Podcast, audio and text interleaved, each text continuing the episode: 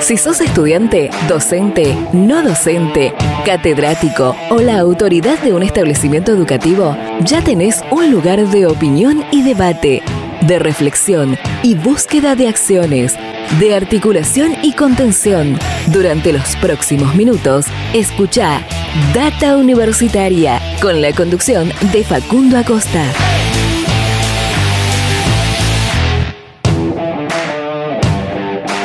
Bienvenidos y bienvenidas una vez más a este espacio dedicado a la comunidad que le da vida a las universidades. ¿Qué tal? ¿Cómo les va? Mi nombre es Facundo y como siempre los voy a estar acompañando durante la próxima hora.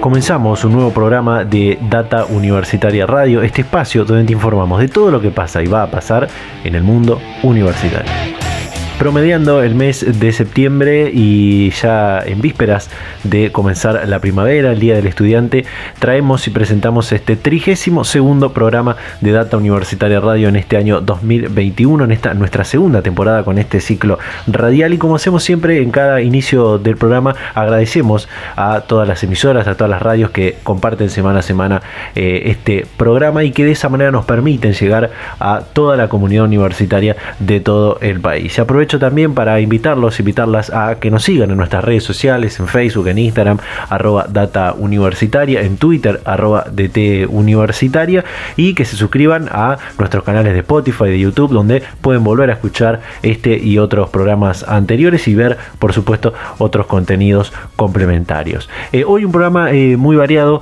eh, aunque no tan variado como venimos teniendo, vamos a estar hablando de los 50 el 50 aniversario de la Universidad Nacional de La Rioja vamos a estar hablando de eh, compartiendo eh, una comunicación que tiene que ver con una charla que eh, se realizó en la Expo Carreras de la Universidad Nacional del Litoral que tuvo lugar esta última semana. Ya te voy a estar contando algunos detalles más y algunas otras cosas que vamos a tratar de compartirte a lo largo de esta hora. Pero antes me gustaría comentarte algunas noticias que podés encontrar en nuestro sitio web datauniversitaria.com.ar Data Universitaria información comentarios, entrevistas, investigaciones, todo lo que te interesa saber del mundo universitario.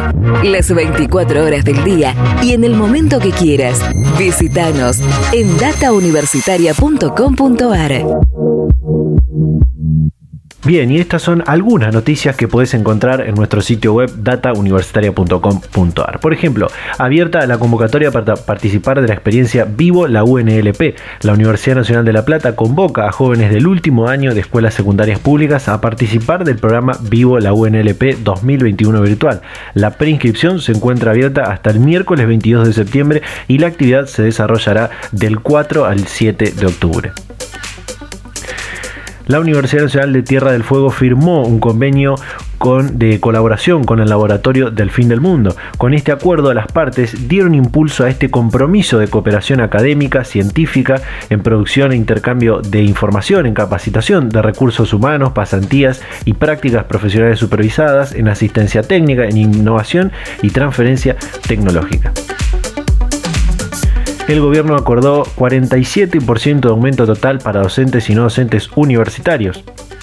Los representantes de los sindicatos CONADU, CONADU Histórica, FEDUM, FACDUC, UDA y CETERA se reunieron con Nicolás Trota y Jarmie Persic, ministro de Educación y secretario de Políticas Universitarias respectivamente, para definir esta situación. Tras esto se resolvió por unanimidad de todos los sindicatos incorporar al acuerdo paritario cerrado en mayo del 2021 para las y los docentes universitarios el aumento salarial del 12% que se aplicará sobre los salarios de marzo de 2021 con la, la siguiente distribución un 6% en septiembre, un 2% en octubre de 2021, totalizando el incremento para dicho mes un 7% y un 4% en enero de 2022 la Universidad Nacional del Chaco Austral eligió a sus consejeros superiores y departamentales. Durante la jornada de este último martes se llevó a cabo la elección de consejeros superiores y departamentales de la Universidad Chaco Austral. En el Consejo Superior se eligieron consejeros en claustros docentes titulares, claustro docentes adjuntos, claustro auxiliar docente y claustro no docente. Asimismo, dentro del Consejo Departamental, eh, que integra los departamentos de Ciencias Básicas y Aplicadas y el Departamento de Ciencias Sociales y Humanísticas, se eligieron consejeros en claustro docente titular, docente adjunto y auxiliar docente. Y esto que te contaba eh, hace un ratito, la Universidad Nacional del Litoral comenzó su Expo Carreras con una propuesta virtual y multiplataforma. Al igual que en 2020, este año la propuesta fue virtual y se presentó como una experiencia multiplataforma, abierta, inclusiva y con alcance regional, nacional e internacional.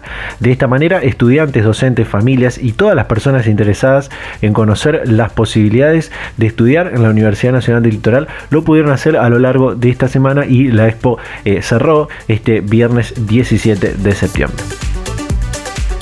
Y para conectar con lo que es la primera comunicación de este programa, te cuento eh, esta noticia que también puedes leer en nuestro sitio web, que la Universidad Nacional de Villa María y la ONG Grooming Argentina inician trabajo conjunto. El rector de la Universidad Nacional de Villa María, Luis Negretti, y la directora del Instituto de Extensión, Gabriela Redondo, suscribieron un protocolo de trabajo con Grooming Argentina. Se trata de una primera etapa de actividades que se enmarcan en el convenio de cooperación y complementación firmado entre ambas instituciones durante el mes de julio. Pasamos a la primera comunicación del programa que tiene que ver con esto, porque esta semana hablamos justamente con Gabriela Redondo, directora del Instituto de Extensión, que nos contó todos los detalles de eh, este convenio y cómo comenzarán a trabajar en las próximas semanas eh, sobre esto. Compartimos.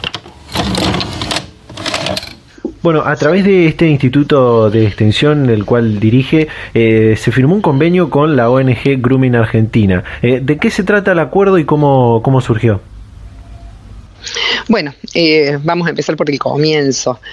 Nosotros, de alguna manera, desde el Instituto de Extensión de nuestra universidad en Villa María, siempre estamos atentos a las situaciones que a nivel humano, ¿no? Acontecen en todo lo que es el territorio, no solamente de nuestra ciudad, sino que nacional y, y por qué no, internacional viendo datos a través de Grooming Argentina de cómo este flagelo tan terrible eh, iba acumulando casos, por así decirlo, ¿no? a lo largo de la pandemia, nos pareció que podíamos sumar nuestro granito de arena desde el interior del interior de nuestro país y poder de alguna manera generar instancias de información, capacitación y sensibilización en torno a la temática. De ese modo nos contactamos y empezamos a trabajar ya hace unos meses y hemos firmado ya un convenio marco, nuestro rector con el, con el doctor Navarro, el presidente de Gruminar, y bueno, también nos pusimos en contacto con diferentes eh, profesionales que trabajan dentro de lo que es la zona de Córdoba. Vamos a empezar a partir de octubre a dictar charlas gratuitas a alumnos de diferentes niveles educativos, a padres y también a docentes, ¿no? Eh, entonces, de alguna manera, eh, este encuentro y esta firma de convenios y protocolos de trabajo, eh, asumimos el compromiso de generar estas, estas instancias para la comunidad. Eh, como bien decías eh, al, principio, eh, con esta situación de, masificación del uso de las tecnologías, las redes sociales, los entornos virtuales, el grooming se pudo ver recrudecido o aumentado en estos últimos dos años, ¿no? Sí, en las charlas previas a la firma de convenio y en las reuniones que tuvimos cuando pudieron venir el doctor Navarro con el equipo de trabajo, realmente es alarmante y muy preocupante porque hoy y con, la situación pandémica se vio recrudecido, si se quiere, el uso de las herramientas tecnológicas y el mundo digital forma parte de nuestra cotidianidad. Así como nos acerca y nos genera la oportunidad del encuentro a nivel mundial, si se quiere, también eh, viene de la mano de ciertos peligros eh, como lo es la, la, acción del grooming, ¿no? Entonces, eh, nuestro propósito es plantar el tema de alguna manera para que mm, podamos comprender el uso responsable de lo que son los dispositivos digitales. ¿no? Eh, sobre, sobre el aporte que, puede hacer la, universidad, me gustaría preguntarles eh, si venían ya realizando algún tipo de, investigación dentro, dentro de la universidad, eh, si vienen teniendo alguna política en este sentido con, con los estudiantes, o, qué, otros, qué otro aporte puede hacer la, la universidad en, en esta en combatir este, esta situación?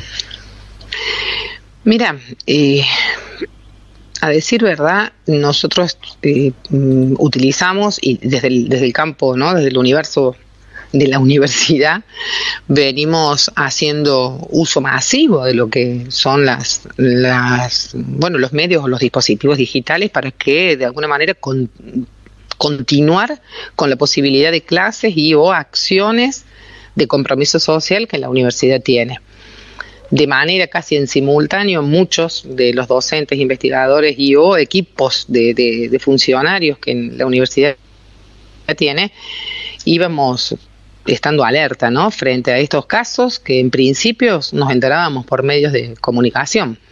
Y después, eh, bueno, eh, enterarnos que al vecino le había pasado un caso concreto, ¿no? Había realizado una denuncia por una situación de acoso Mm, digital. Entonces, bueno, mm, de alguna manera, y, yo, eso sí, me, me, involucro, a título personal, pensé desde el Instituto de Extensión, que es un área de la universidad que tiene, casi por naturaleza, ¿no? La responsabilidad de articular o de generar un puente, puente entre lo que acontece en la vida universitaria, pero lo que acontece en la comunidad, pensé, bueno, ¿cómo puedo contactarme? ¿Cómo podemos desde, desde este lugar sumar eh, en la información, en la sensibilización? Y después cada quien verá cómo es el uso responsable de los dispositivos, ¿no? Pero, pero sí poder generar de, manera libre, gratuita, eh, estos ciclos de, charlas, de conversatorios, algunos presenciales, algunos virtuales, eh, bueno, con miras inclusive a un futuro de generar algún tipo de diplomatura, quizá, ¿no? Porque también entiendo que estos, estas, eh, estos nuevos flagelos que, la sociedad va teniendo o estos nuevos modos de vincularnos va a requerir de personas capacitadas en torno a eso. Em, entonces también eh, estamos en, conversaciones para poder, junto a Grooming ARG, pensar en una diplomatura ya ahí más específica para capacitar a, equipos interdisciplinarios, si se quiere, en torno al uso responsable ¿no? de las herramientas digitales. Eh, Gabriela, preguntarte si ya eh, han comenzado con las diferentes charlas en las instituciones educativas de Villa María, de otras localidades de, Córdoba y cómo es la, respuesta de los niños, las niñas, eh, los padres, las madres. En este momento en Villa María estamos justamente haciendo el organigrama de charlas que comenzarían en octubre. Están planificadas para octubre, noviembre y quizás la primera quincena de diciembre. Eh, todavía no hemos, no hemos empezado porque estamos justamente en el momento de planificación, más que de planificación, de invitación y de organización. De, aquellas que van a ser virtuales, de aquellas que van a ser presenciales, los espacios, asegurando siempre con los protocolos vigentes eh, el cuidado ¿no? de, todos y todas. Eh, pero bueno, no hemos empezado puntualmente, no te puedo contar aún la experiencia de haber atravesado el primer conversatorio porque no lo tuvimos. Pero claramente quedo a disposición para contarles la respuesta que pueda tener a partir del mes que viene. Por supuesto. Eh, Gabriela Redondo, directora del Instituto de Extensión de la Universidad Nacional de Villa María, eh, muchísimas gracias y como decía, estaremos en contacto para, para bueno, contar esta experiencia eh, sobre cómo prevenir el, grooming desde el aporte de, la universidad. ¿no? Así que muchísimas gracias. Bueno, muchísimas gracias a ustedes también por, por sumarse. Creo que la, la salida y la toma de conciencia es entre todos, todas las instituciones y todas las personas que puedan sumarse, ¿no? Bien, y luego de compartir esta comunicación con Gabriela Redondo, directora del Instituto de Extensión de la Universidad Nacional de Villa María, hacemos el primer corte de este programa número 32 de nuestra segunda temporada. Todavía nos quedan algunas cosas por compartir, así que hacemos un pequeño corte y ya volvemos con más Data Universitaria Radio. La UNBM abrió las inscripciones para el ingreso 2022 y tenés muchas opciones para elegir. Hay un montón de carreras en el campo de las ciencias humanas, las ciencias sociales y las ciencias básicas y aplicadas. Además, de acuerdo a tu carrera, podés estudiar en distintas ciudades. Villa María, Córdoba, San Francisco o Villa del Rosario. Entra en la web de la UNI www.unbm.edu.ar y busca la guía de carreras en el enlace Ingreso 2022. Una vez que la elegiste, completa el formulario de preinscripción. Tenés tiempo desde el 28 de junio al 13 de agosto de 2021. Te esperamos porque la UNI sos vos. Universidad Nacional Villa María. Pública, de todas, de todos.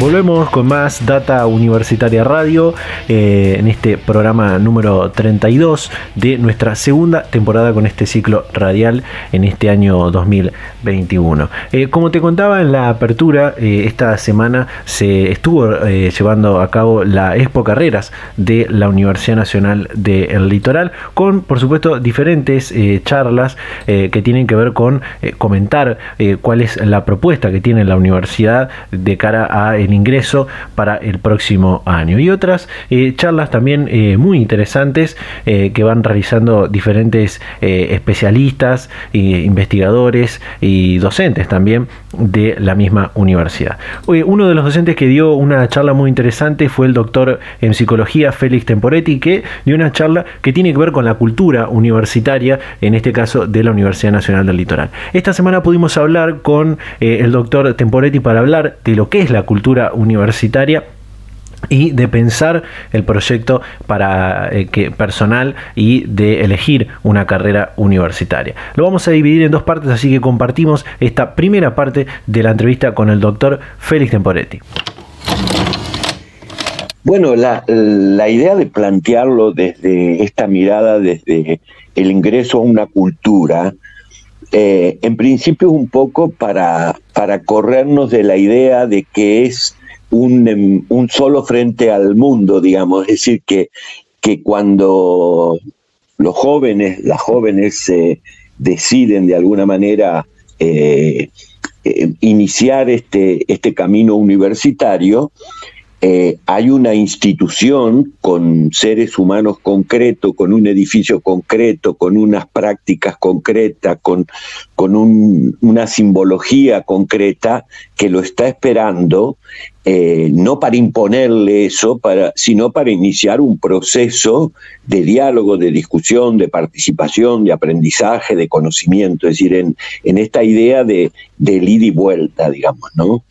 Eh, corrernos un poco de eh, esperar que viene eh, vienen estudiantes ideales que vienen y que nosotros tenemos que partir de, de, un, de, un, de una base que imaginamos que traen y que luego cuando encontramos que eso que ellos traen no es lo que nosotros esperábamos, se inician procesos de, de conflicto donde generalmente eh, la actitud que se asume globalmente, no solo en la universidad, es responsabilizar eh, al, que ingresa, digamos, de esos déficits y si no, echarle la responsabilidad a la, a la escuela secundaria digamos, ¿no? Entonces, un poco esta es la idea de que nosotros lo pensamos como el ingreso, al menos lo pienso yo, como el ingreso a una cultura en la cual hay que pasar un proceso, incluso con determinados ritos, de ingreso a esa, a esa cultura. ¿no? Esta es la, una de las ideas que, que yo puse en juego ahí en, en lo que dije. Eh, esa, esa forma de, culturizar, como usted dice, de, que aquel que, ingresa a la universidad pueda aprender eh, estos nuevos lenguajes, estos nuevos códigos, costumbres, prácticas, eh, es una forma, como decía, de culturizar a todos los que ingresan, que, venimos sin duda de, diferentes situaciones sociales, culturales, de diferentes construcciones sociales también, ¿no? Totalmente. a ver, eh, yo marqué ahí en la charla como, como digamos, dos ejes fundamentales, digamos, en, de lo que supone ese ingreso. Es decir, un, eje que a mí me parece eh, fundamental, que, que habitualmente es dejado como en un segundo plano, es el, la construcción de una ciudadanía, ciudadanía universitaria. ¿no? Y que eso implica todo un proceso de socialización, eh, implica toda una concepción de cómo nosotros entendemos que tiene que ser un ciudadano eh, universitario. y ahí hay todo un, juego de, prácticas, de actividades, de símbolos y demás. Y el otro eje es lo que supone como, como estudiante eh, incorporarse como, como estudiante a la universidad que le va a plantear de alguna manera también unos nuevos códigos que son lo que podríamos enunciar de manera general un discurso académico, un discurso académico científico. Ahora, esa es la propuesta que tiene la universidad. Eh, cada uno viene desde lugares distintos, con experiencias distintas y demás. yo, esto es una, una perspectiva que, que yo tomo de, lo que veo, de lo que analizo, de lo que estudio. La universidad tiene una propuesta que la negocia, pero no eh, teniendo en cuenta de alguna manera las distintas realidades de las que se parte. Pero la universidad va construye un modelo eh, y defiende un modelo de lo que tendría que ser un universitario. Entonces, si bien eh, se tienen en cuenta cada una de las perspectivas, hay como una cultura y un lenguaje de la universidad que a veces, y en la mayoría de los casos, eh, entra en conflicto con la cultura y el lenguaje que traen los estudiantes. Y ahí es donde se arma un, toma y daca, digamos, un, juego de, intercambios, digamos, ¿no? Pero la universidad va a defender eh, su modelo frente a la diversidad de modelos que, vengan. No es eh, una universidad a la carta acorde a la, a la, a la cultura que yo traiga. Eh, esto es un... ¿Por qué? Porque son los, digamos, si quieres, los, los, modelos que tienen las instituciones, ¿no?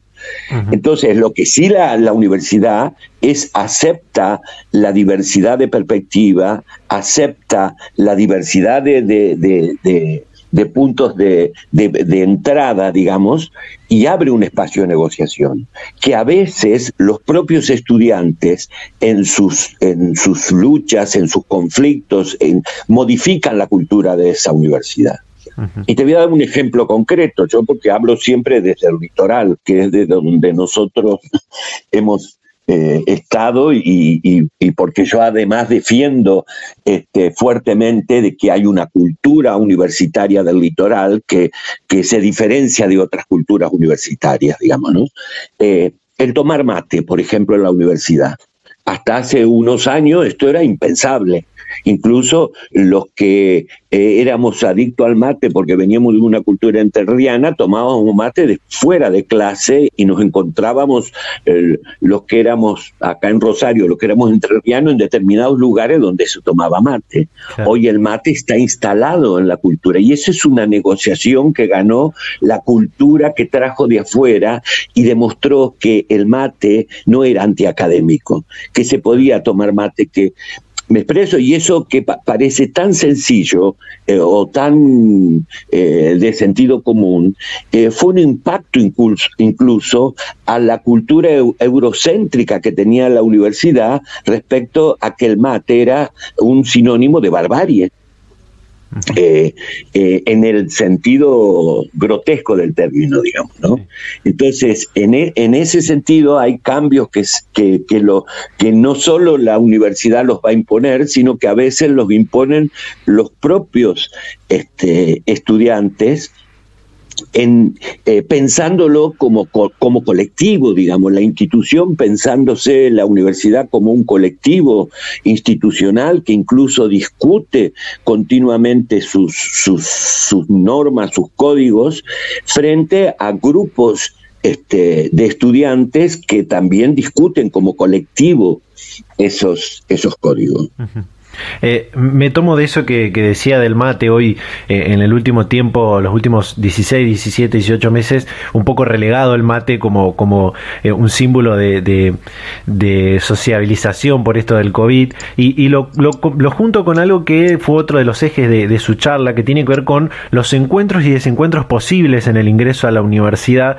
Y esto, como decía, los últimos dos ingresos a, a las casas de de estudios se vio de alguna manera manera eh, afectado por la emergencia sanitaria eh, y esta educación remota de emergencia en la que estamos eh, inmersos. Digo, la posibilidad de, compartir otros espacios de carácter más social, si se quiere, con, los compañeros de, cursada, ¿no? Sí, o sea, la, la pandemia ha, ha entrado y se ha instalado, digamos, en la, en la universidad produciendo un sacudón, porque eh, la, bueno, digo en la universidad, creo que en todos los espacios educativos y eh, en general, que es eh, los cuerpos, digamos, lo, lo, lo, actual, la presencia de los cuerpos en, en la universidad. Y eso, eh, indudablemente, es una cuestión que yo creo que, se va a volver porque somos carne, necesitamos carne y, necesitamos interacción carnal, digamos, como, como espacio.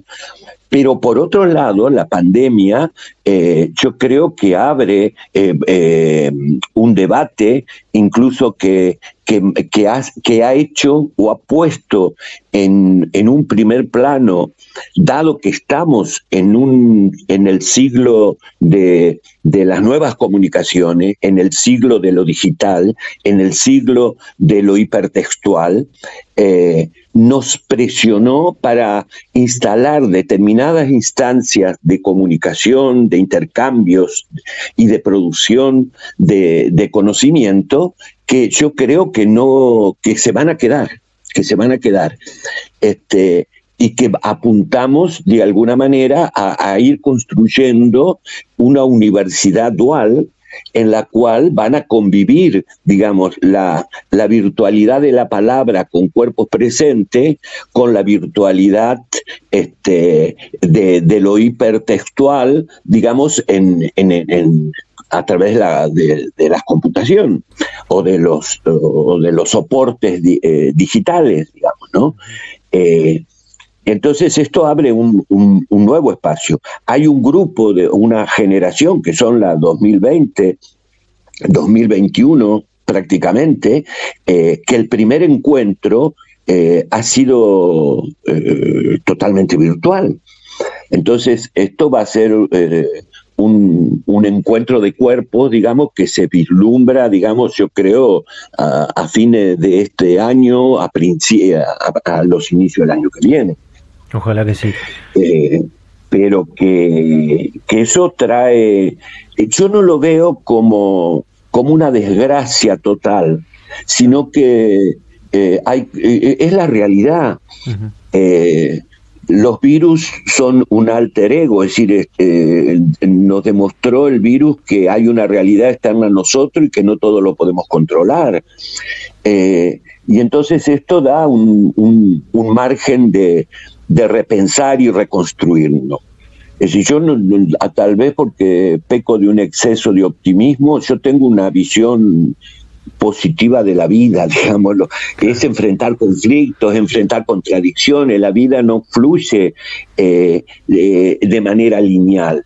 La vida universitaria siempre ha sido un, un conflicto, contradicción con la ventaja que ahora los conflictos eh, eh, quedan más en lo verbal, quedan más en, en, cuestiones de esto, pero nosotros hemos vivido una universidad muy violenta, eh, ¿qué voy a contar de lo que ha sido eh, en época pasada la universidad nuestra, ¿no? Entonces, este, yo creo que eso hay que tomarlo, digamos, como, como viene, digamos, y, estar dispuesto a, a, confrontar, eh, a, enfrentar, perdón, este, esos desafíos y, y a tratar de resolverlos, a los conflictos que se nos plantean. Eh, Félix, usted señaló en un, en un pasar de, esta charla en la Expo Carrera de, UNL el tema del ingreso a la, universidad como un rito y los adolescentes han tenido una irrupción en diferentes rituales que, digo rituales como por ejemplo el finalizar la, escuela secundaria con el viaje de egresados y, con, todo su grupo de, amigos muy, muy reunidos, eh, que repercute luego seguramente en la, en la decisión de elegir su, su carrera universitaria, ¿no? Sí, Sí, sí, esos son, esos son los ritos. Hay ritos en todos los niveles. Este, educativo, desde el nivel inicial al primario, al, al, secundario, es fundamental esa, esa despedida. Eh, la universidad, eh, eh, esto de pensar la universidad como el ingreso a una cultura universitaria, es nuevo, digamos, a nivel, es nuevo a nivel de, la conceptualización, porque antes lo vivíamos a esos, a esos ritos sin, sin conceptualizarlos, digamos, ¿no? Entonces ahora, desde mi punto de vista, se pueden pensar mejor, se pueden entender mejor. Y y, te corres también un poco de, esta, eh, de esta cuestión de que vienen mal preparados o, mm, que le falta, o, de esta pedagogía de la carencia, digamos, ¿no?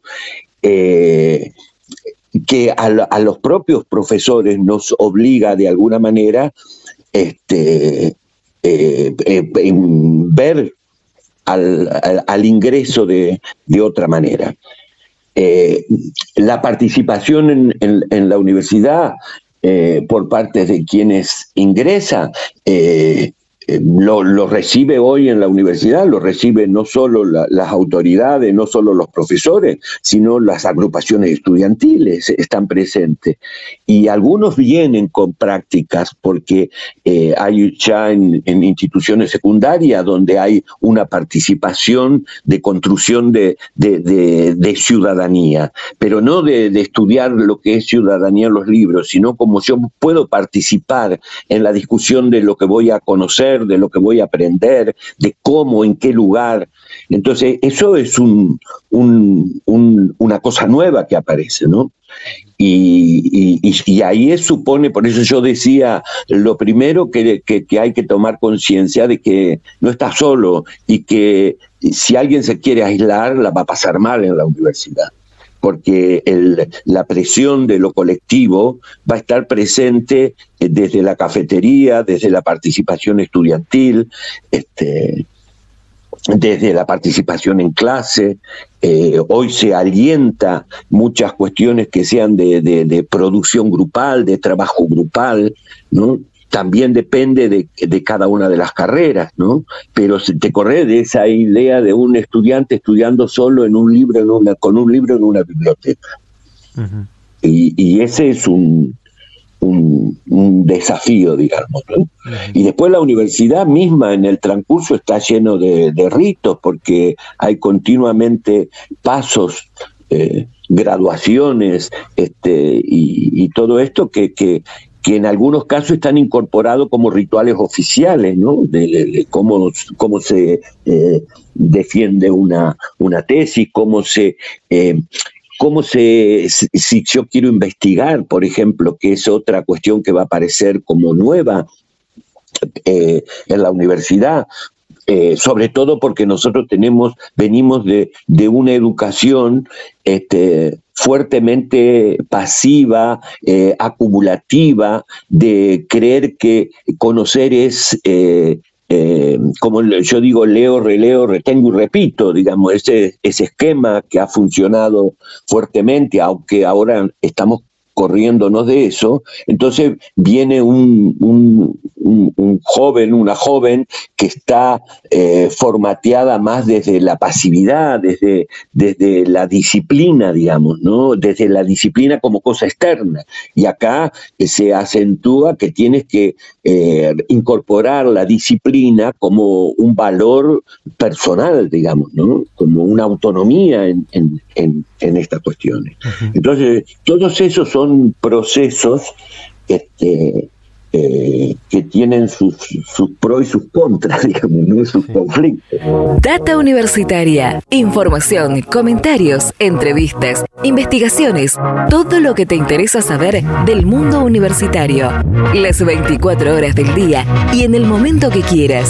Visítanos en datauniversitaria.com.ar. Bien, ahí está. Esta es la primera parte de esta entrevista que hicimos con el doctor Félix Temporetti. Eh, vamos a hacer un pequeño corte. En el próximo bloque compartimos una reflexión más. Eh, así que hacemos esta pequeña pausa y ya continuamos con más Data Universitaria Radio.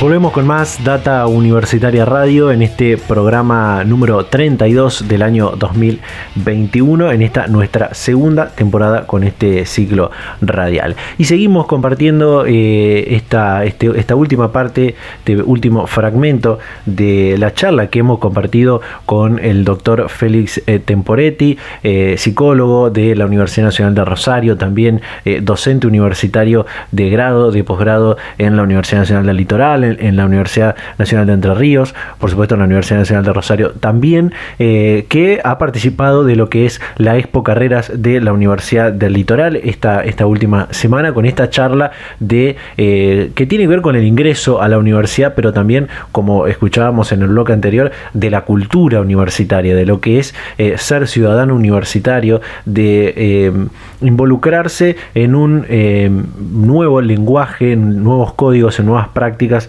dentro de, la cultura universitaria. Y para eso son importantes estos espacios que la universidad, eh, las universidades ponen a disposición de quienes ingresan a la universidad eh, para poder ir eh, entrando poco a poco, incluyendo a todos los, toda la población universitaria en ese, en ese lenguaje, en esa construcción cultural que es la, la universidad también.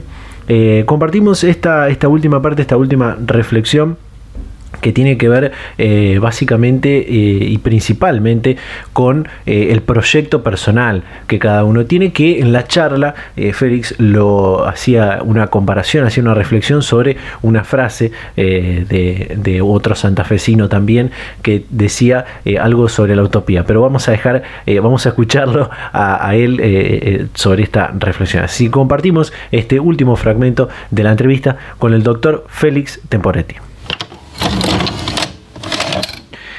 Félix, me gustaría pedirle eh, cerrar con, uno de los ejes también que tuvo esta, esta charla, que eh, es el, proyecto personal que cada, cada persona que ingresa a la, universidad tiene y que usted reflexionaba sobre esta frase de también un santafesino eh, sobre la utopía y, y, el horizonte, ¿no? Claro, en esa, en esa concepción que no es mía, digamos, yo la, me la apropié y la mamé en la, en la UNL, digamos, eh, es muy importante eh, para no perderte, pero esto no solo en la universidad, yo creo que en, general, pero en la, al menos en la universidad, es tener claro un ideal, eh, una meta, yo tomaba Birri porque para mí es un concepto clave que, que, insuperable, como lo planteó Birri, eh, en el sentido de la utopía. Y sobre todo cuando eh, ridiculizan a la utopía y, creen que reivindicar lo humanista lo humanístico, reivindicar la utopía, es romántico, es folclore, es, decir, hay una actitud de esto, porque con esta lógica de la eficiencia y la eficacia y de la rentabilidad y, todo lo demás, te, te, corren por el lado de, de, esta destrucción de, de, la utopía. Y la utopía son los ideales, que van desde la cuestión personal, porque cada uno viene impulsado desde sus eh, grupos familiares por, por ideales, ¿eh? y que, por, ejemplo, yo soy de la generación, mi hijo el doctor, y, y, la escuela te impulsaba, no sabía, no sabía cómo tenías que ir a aprender, lo que sabían que te tenían que proyectar a la universidad porque tenías que salir, dar un salto, y era como una, como una exigencia, digamos, eh, como tal. Y luego cada uno lo encuentra, porque cada uno en la, en, la adolescencia, en ese momento, entra en crisis de identidad. Y esto no es una enfermedad, sino el, el, proceso natural. Así como a los tres años empezás a preguntar por qué, por qué, por qué, eh, eh, cuando llegas a la adolescencia, en nuestra cultura ya sobre los 15, 16 años, empezás a interrogarte qué hace un chico o una chica como yo en, un mundo como este, este, y qué voy a hacer de mí. digamos, que, cuál es mi, mi, proyecto. Y entonces ahí viene la discusión de esto. Nada fácil de resolver, porque no es una cuestión solamente vocacional. Lo que pasa es que en la adolescencia se, mezclan todas las cuestiones. Tengo que decidir una carrera, tengo que decidir si puedo seguir adelante, tengo que, encontrarme que he decidido que quiero seguir adelante, pero no puedo porque mi familia no me ayuda, no, no, no, no, no, no tiene los medios para que yo pueda seguir adelante. Es decir, toda esta cuestión, pero lo importante es decir, yo quiero seguir caminando. Es decir, la utopía es vida, es eh, estar dispuesto a seguir viviendo y a seguir caminando este, en, ese, en ese transcurso. Entonces, eso es lo que te mueve, para lo cual lo que te mueve ahí no solo son los incentivos que, vienen, que pueden venir de afuera, sino te mueve algo que, es para mí del orden de la pasión, del orden de, de la pulsión de vida, digamos, como dice, eh, como decía Freud. O sea, el, hecho de, de querer eh, para adelante, imaginarte, aunque esas utopías luego te van enfrentando a realidades que, que te dicen así no, por ahí no, por aquí sí, pero eso es lo que te mueve. ¿No? Y, si esas utopías son luego compartidas por grupos de la universidad, es lo que te, que te da más fuerza para ir luego venciendo las múltiples dificultades que se te van a presentar, porque eso no, no corre por un camino, como te decía, lineal o, todo de rosas. A veces hay espinas, a veces hay eh, negativas, este, confrontaciones con profesores que no piensan exactamente igual, pero ahí lo fundamental este, para mí es eso, es decir, la, lo que decía Birri, la utopía para que te sirve para caminar, para seguir el proyecto adelante y demás.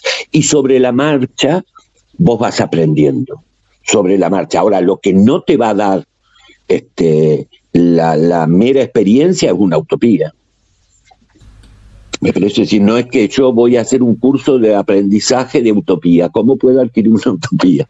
Es, mucho más complejo, digamos, ¿no? Es un, planteo más existencial, digamos. Data Universitaria. Información, comentarios, entrevistas, investigaciones. Todo lo que te interesa saber del mundo universitario. Las 24 horas del día y en el momento que quieras. Visítanos en datauniversitaria.com.ar. Thank you.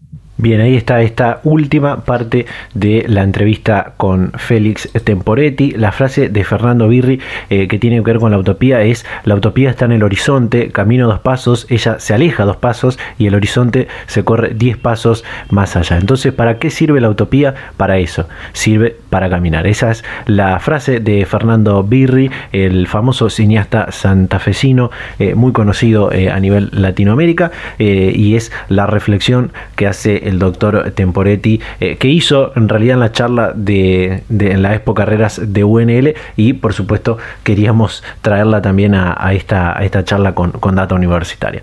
Bueno, antes de cerrar este programa, eh, esta semana también eh, cumplió años la Universidad Nacional de La Rioja, eh, cumplió su 50 eh, aniversario este 17 de septiembre, por supuesto con un, un, acto alusivo al día de la fecha. Y como compartimos, como vimos en los últimos programas, este mes de septiembre hicimos una entrevista con el rector de la Universidad Nacional de La Rioja, con Fabián Calderón, con quien pudimos hablar de muchísimos temas como el regreso a la presencialidad, el futuro de la educación superior, eh, luego de que volvamos, eh, que, que, se dé esto de la, de la pospandemia que, que mucho se habla.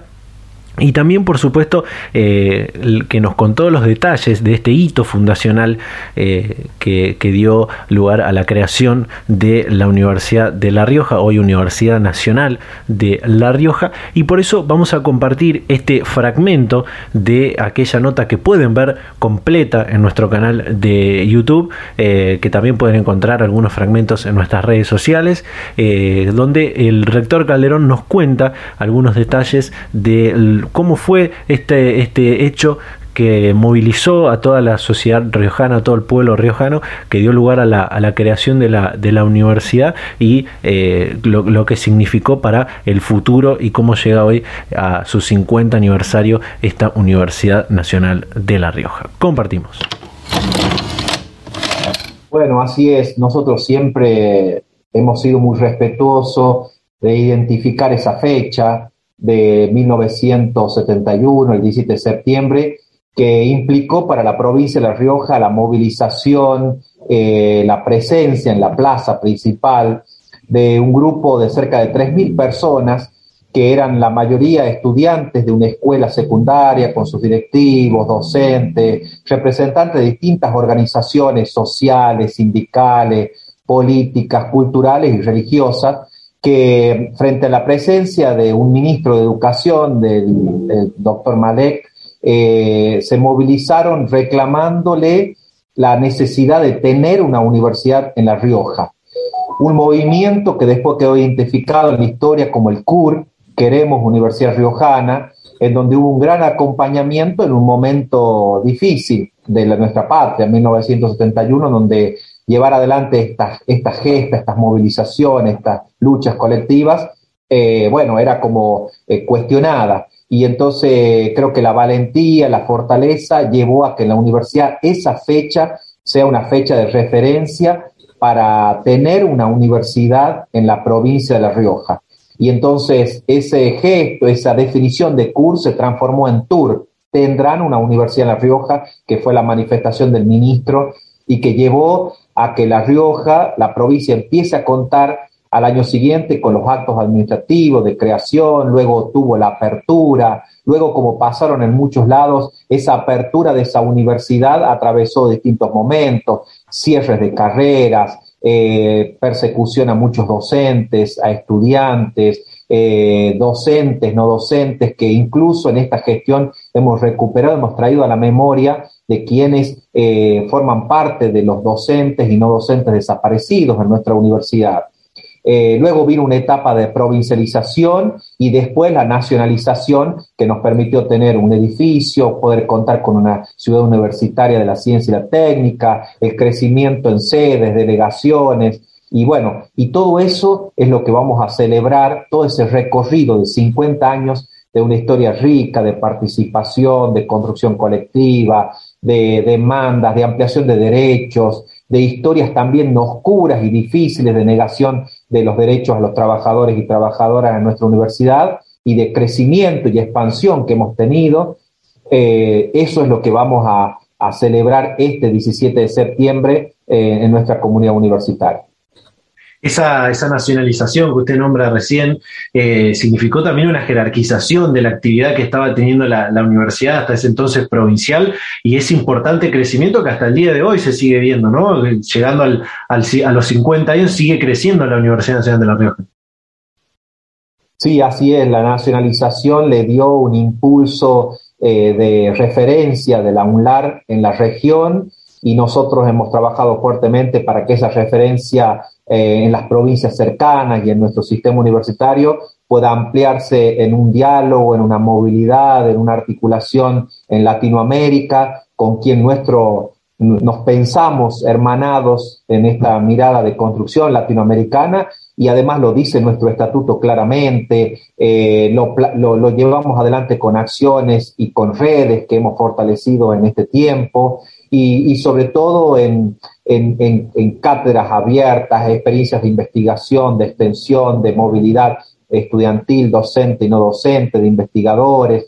Eh, para nosotros, eh, fortalecer esos vínculos latinoamericanos eh, que por supuesto no son excluyentes, sino que nosotros, el, la UNLAR en un sistema universitario dialoga con todas las universidades en el mundo, pero específicamente hemos querido plantear esta, esta mirada latinoamericana porque La Rioja forma parte de ese recorrido, de esa historia de, libertades, de oportunidades, de emancipaciones latinoamericanas. Entonces aquí nosotros tenemos eh, nuestra expedición Celada Dávila, que es una de las expediciones de San Martín que nos permitió eh, ser libres, constituirnos en un territorio mucho más amplio y es también los diálogos y las realidades generacionales, también las realidades eh, colectiva, de las colectividades que forman parte de la provincia de La Rioja, pero porque fueron los trayectos también del, del camino, de los caminos del Inca, de los caminos que, llevaron adelante nuestros pequeños productores en las comercializaciones con Chile, con Brasil, eh, con Paraguay, Bolivia, con el cual también tenemos hoy una, un diálogo profundo en nuestras comunidades. Así que muchos de esos jóvenes y de esas familias son las que vienen a estudiar a nuestra universidad. Entonces hay un 2% de nuestra comunidad estudiantil que tiene que ver con esa realidad de integración latinoamericana y que nosotros fortalecemos fuertemente. Data Universitaria. Información, comentarios, entrevistas, investigaciones, todo lo que te interesa saber del mundo universitario. Las 24 horas del día y en el momento que quieras. Visítanos en datauniversitaria.com.ar. Luego de compartir este fragmento de lo que nos contaba el rector Fabián Calderón de la Universidad Nacional de La Rioja sobre el hito fundacional de esta universidad en aquella entrevista que pueden ver y escuchar de forma completa en nuestro canal de YouTube, eh, empezamos a cerrar el programa del día de hoy eh, en el cual pudimos ver muchísimos temas eh, muy interesantes. Por un lado, lo del convenio de la Universidad de Villa María con la ONG Grooming Argentina para combatir eh, lo que es prevenir y combatir lo que es este, este eh, ciber, este delito que, tiene que ver con el ciberacoso, eh, que por supuesto seguramente mm, habrá que ver algunos estudios e investigaciones al respecto, pero se habrá visto y recrudecido con esta situación de la intensificación del uso de la virtualidad y de las redes sociales. estos los dos fragmentos que compartimos de la charla con el doctor Félix Temporetti sobre la cultura universitaria, de lo que significa ingresar a la universidad y, formar parte de lo que toda una sociedad que tiene su, lenguaje, sus prácticas y, demás. Y también esto último del fragmento eh, sobre el hito fundacional de la, historia del hito fundacional de la Universidad Nacional de La Rioja que eh, acaba de cumplir sus 50 años eh, y por supuesto desde este espacio enviamos un afectuoso saludo a toda la comunidad universitaria de La Rioja y que sean muchísimos, muchísimos años más. Eh, bueno, vamos a ir cerrando este programa la próxima semana, eh, el 21 de septiembre, si no me equivoco es martes, es el día del de, eh, estudiante del estudiante en general, pero como nosotros hablamos de universidades, eh, vamos a hablar de los estudiantes universitarios. Probablemente tengamos un programa eh, alusivo a este, a este día. También el lunes es el día del deporte universitario.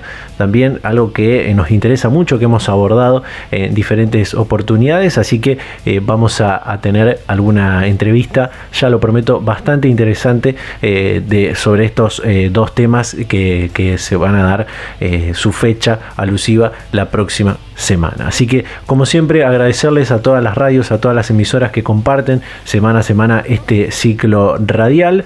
Eh, recordarles que nos sigan en nuestras redes sociales. Eh, estamos compartiendo también ahí en, las redes un poco de información de algunos pasos que nos comparten especialistas en el tema de, la orientación vocacional, de eh, cuáles son las etapas para elegir la carrera universitaria, ya que estamos en el marco de que comiencen las inscripciones a las eh, universidades para el próximo ciclo lectivo. Así que eh, recordarles las redes sociales para que nos sigan eh, en Facebook arroba data universitaria, en Instagram arroba data universitaria, en Twitter arroba dt universitaria. Como siempre, suscribirse a nuestros canales de Spotify y YouTube para volver a escuchar este y otros programas anteriores y también los demás contenidos complementarios. Y como siempre, nos vamos a reencontrar a esta misma hora y en este mismo dial la próxima semana. Chau, chau.